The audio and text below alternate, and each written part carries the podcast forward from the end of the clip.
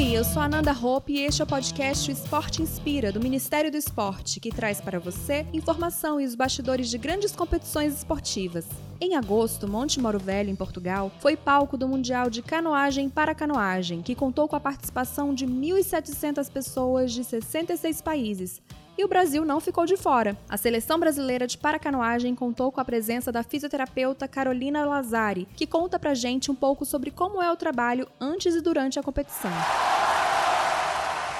A gente desenvolve um trabalho no ciclo todo né, de treinamento, mas aqui nos campeonatos especificamente a gente trata tanto das lesões quanto faz a parte preventiva, faz a parte de regeneração muscular, é, de preparo da musculatura em aquecimento pré-água e auxilia também na colocação dos atletas e retirada da água. E também na parte de adaptação, né, que a gente monta a adaptação dos barcos que difere um pouco da canoagem de velocidade. Então isso é feito na verdade durante o ciclo, não aqui no campeonato, mas a gente tem um contato muito bom com o resto da equipe, então a FIS auxilia nessa parte também de montagem do barco e das adaptações. A gente faz também a parte dentro da regeneração que eu citei antes, a gente trabalha com, com a crioimersão, que é a imersão do membro, né, ou do corpo todo em, em gelo com água, que faz a parte, a melhor coisa que a gente tem de regenerativo. Então depois de um treino pesado, por exemplo, a gente faz a crioimersão, que no caso dos lesados medulares são só membro inferior, e se a gente tem a banheira de gelo, é, nos amputados a gente faz corpo inteiro. Ninguém chega ao pódio sozinho, gente.